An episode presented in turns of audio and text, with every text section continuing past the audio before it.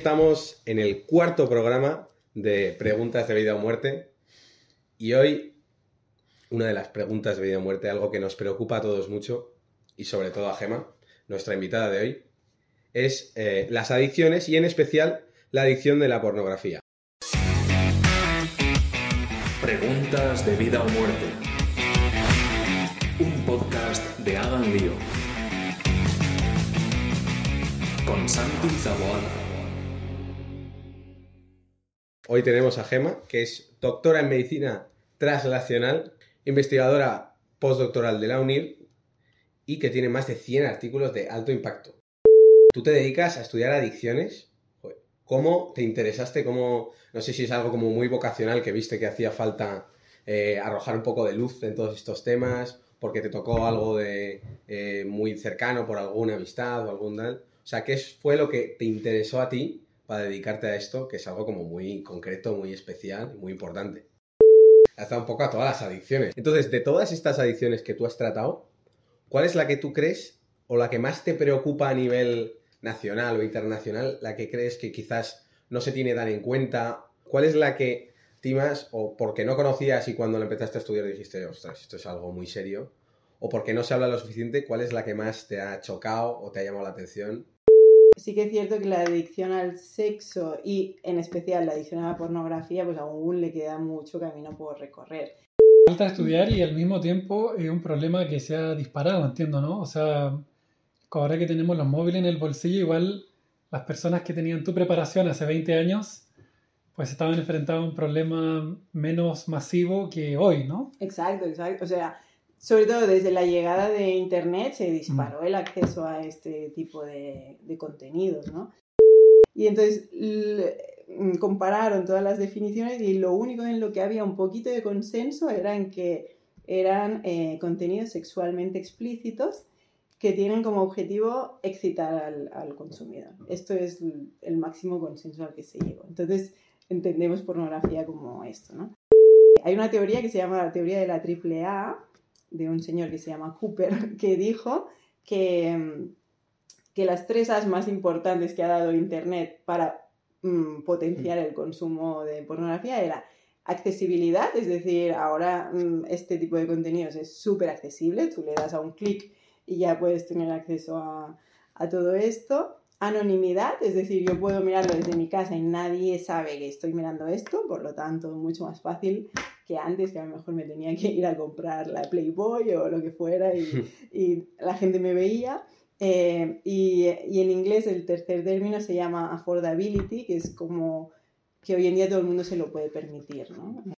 Esas dos cosas, o sea, que tú puedas hacerlo y que nadie, absolutamente nadie se dé cuenta y que alguien muy pequeño, no sé cuánto, pero yo he escuchado cifras de que hay niños que muy pequeños ya, o por el solo hecho de tener un dispositivo, por alguna publicidad o por alguna red social, porque por ejemplo hay redes sociales como Twitter que no, no banean el contenido explícito. En mm. cambio, pues Instagram o TikTok sí que lo hacen. Eso no hace, o sea, que ataque a menores y que sea tremendamente anónima y que las demás nos, al final no son tan anónimas, no hace como que sea la que más em, fuerte esté hoy en día. y, no sé cómo está eso dentro de la investigación, si hay ahora muchos más especialistas o se está tratando mucho más. La adicción a la pornografía, como no ha sido reconocida, eh, pues en investigación la llamamos eh, uso problemático de pornografía, ¿no? Para no llegar a llamar la adicción, porque aún no sabemos, ¿no? Para ser prudentes, digamos. Se han propuesto una serie de criterios que nos permiten eh, pues ver si esa persona podría tener un problema con este consumo de pornografía o no. Eh, y estos criterios se han desarrollado teniendo en cuenta los, en cuenta los criterios que ya existían hace mil años de eh, adicción a sustancias, eh, adicción al alcohol y a otro tipo de sustancias. El primero sería una falta de control sobre la conducta, ¿no? Es decir, cuando yo llego al punto de que no puedo controlarme, que no puedo parar, aunque tenga una serie de consecuencias asociadas, ¿no? Es decir, el ver porno pues me ha conllevado que me han echado del trabajo, a lo mejor, ¿no? Porque lo estaba viendo en horas de trabajo. O mi pareja me ha dejado o tal o cual. Eh, entonces yo tengo una serie de consecuencias ya derivadas de mi conducta, pero aún así no puedo parar, ¿no? Esto sería eh, el primer síntoma que nos haría saltar la alarma de, uy, aquí a lo mejor hay un problema. Después eh, hay otro, otro síntoma que es lo que se ha llamado craving, eh, o sería lo conocido como mono, ¿no? El, el necesito eh, hacerlo, ¿no? Tengo la urgencia por hacer esta conducta ya. Y, y la primera cosa que se tendría que hacer, en tu caso o en el caso de cualquier especialista o lo que sea, eh, sería que la persona sea consciente de este problema, porque en adicciones, en todas, lo que pasa es que eh, en, los primeros estadios, ¿qué pasa? Que la persona eh, está obteniendo una recompensa inmediata, ¿no? Si yo hago esta conducta, a corto plazo me siento súper bien. Si yo tengo un episodio de compra, ¿no? No me puedo controlar y compro, me siento súper bien porque es lo que quería hacer, ¿no? Pero ¿qué pasa? Que después, a medio plazo, esto me genera culpa porque ya he vuelto a gastar dinero y le había prometido a mi marido o a mi mujer que no lo haría y tal. Y esta culpa me hace sentir mal. Y muchas veces me siento mal, tengo emociones negativas súper intensas, no sé cómo regularlas porque no tengo las estrategias suficientes y para intentar sentirme bien, ¿qué hago? Compro, ¿no? Entonces entro en un círculo vicioso. Antes has dicho, hay un uso problemático. ¿Crees que hay usos no problemáticos de la pornografía? Podríamos decir que la, la pornografía, si, si, fuese como una sustancia, digamos, tiene en sí misma un potencial adictivo. O sea que, Sí, que, que estamos un poco jugando con fuego, digamos. eh, que tiene un potencial adictivo, sí, Mm, al igual que el juego, que, por, por eso, ¿no? Porque es un, eh, es decir, son estímulos súper potentes para el Mm. cerebro eh, y que nos generan bienestar muy intenso a corto plazo. ¿Cuáles son esos peligros, digamos, que yo estoy, que están entrando en mi cabeza y que yo no soy consciente? ¿A ti la pornografía como producto, o sea, como cosa que se ofrece al, al consumidor, tiene algún aspecto positivo? Porque a lo mejor a mí nadie me ha explicado qué es el acto sexual, qué es tal, qué es cual, y pues mira, pues mm, antes que nada, pues me cojo la pornografía, ¿no? Eh, es súper importante que, que, ya desde pequeñitos se les hable de, de sexualidad, ¿no? Y, que, y que normalice, eh, es decir, que entiendan la familia como un contexto en el que se puede hablar de esto con tranquilidad, ¿no? Y, y que eh, los familiares pues irán resolviendo dudas, no será lo mismo una duda que tenga cuando tengo 5 años que cuando tengo 12, que cuando tengo 16, ¿no?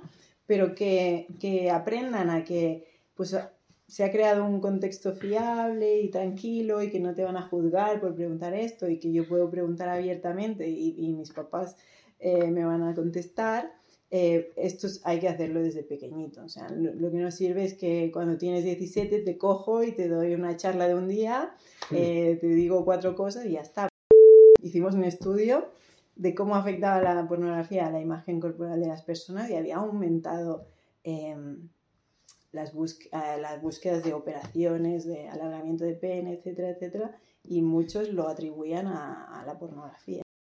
Me encanta el enfoque, porque claro, esto no es la conversación, ¿no? Como dicen los, los americanos, la the conversation, claro. a los cinco años, luego espero otros cuatro, como que respiro, luego me vuelvo a enfrentar. No, sino que esto es un acompañamiento permanente. Uh -huh. Imagínate que tú conoces a alguien, amigo tuyo, que tiene un problema, mmm, no tanto saliendo de, de pues, de la, la gema eh, psicóloga, especialista y tal, y más como amiga, ¿Qué consejos darías a alguien cercano eh, o a alguien que te pide ayuda eh, eh, que quiere salir de una adicción como esta, de la pornografía? Que pida ayuda. Tengo la, no sé, la sospecha al menos de que este problema, como produce tanta vergüenza, igual pues te puedes pasar, no sé, 10 años con, con un círculo vicioso y, y a lo mejor nunca pediste ayuda. Uh -huh. Hasta que ya a lo mejor, claro, perdiste, te, te, ocurrió algo, perdiste a tu pareja, no sé, o, o, tu trabajo te descubrieron y claro, ves que se te está yendo de las manos y entonces, y entonces acudes, pero qué lástima que en lugar de ir los, al cabo de 10 años, pues no vas al cabo de una semana. ¿No? Claro, sí, sí. No, no, esto es súper importante. De hecho, en, en muchos estudios que hacemos siempre les preguntamos a los pacientes la edad de inicio del trastorno Mm, y si la comparas con la edad a, lo que, a la que vienen a pedir ayuda, es que muchas veces han pasado 10, 15 años, ¿no?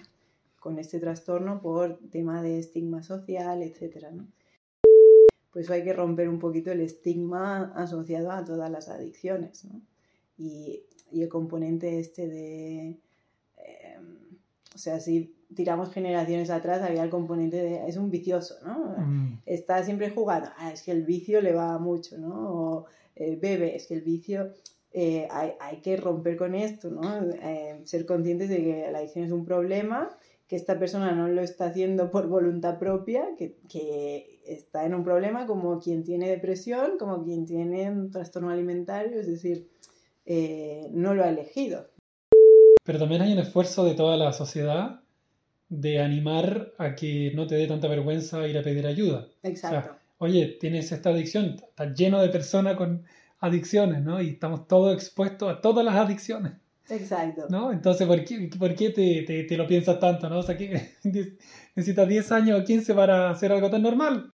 Pero todo esto de, de que mm, constantemente lo que yo vea en redes sociales sea la perfección o la cara bonita, porque claro, igual detrás de esa foto chulísima que ha subido hay otras 500 fotos que se ha hecho y no ha subido o ha Mm. probado 400 filtros a ver cuál era el dan. Entonces, toda esta cultura que hay ahora de ser como muy perfecto, de cuidar muchísimo la imagen en redes sociales, em, eso afecta a las adicciones y cómo, o sea, es un poco ir contra corriente, eh, intentar pues em, no ser uno más, ¿no? Porque esto al final, si tú ves que todo el mundo cuida mucho su imagen, lo que te sale a ti es cuidar mucho tu imagen y no vas a subir esto porque van a pensar que soy tal y no sé qué. Entonces, toda esta cultura que se ha generado de perfección, de imagen, em, que, que deja tanta gente de lado, ¿cómo podemos luchar contra eso? Pues parece imposible. Claro, tampoco es esto, lo mismo que en la pornografía, no es una cuestión de una conversación de un Mm, día, Claro, es a base de sentarme a tu lado y ir comentando contenidos y vamos a, sea, comentando contenido. O sea, ¿cómo? por ejemplo, Por ejemplo, abres una historia, mira, esto da- Sí, lo pues- desmientes un poco. exacto, ¿no? Un poco como, como las tomas falsas, ¿no? De decir, vale, aquí estamos viendo esto, pero es que a lo mejor esta chica eh, tal, ¿no? No está tan contenta como parece, o a lo mejor... Incluso este tal. podcast igual ha salido fatal 70 veces y estamos aquí dos días enteros.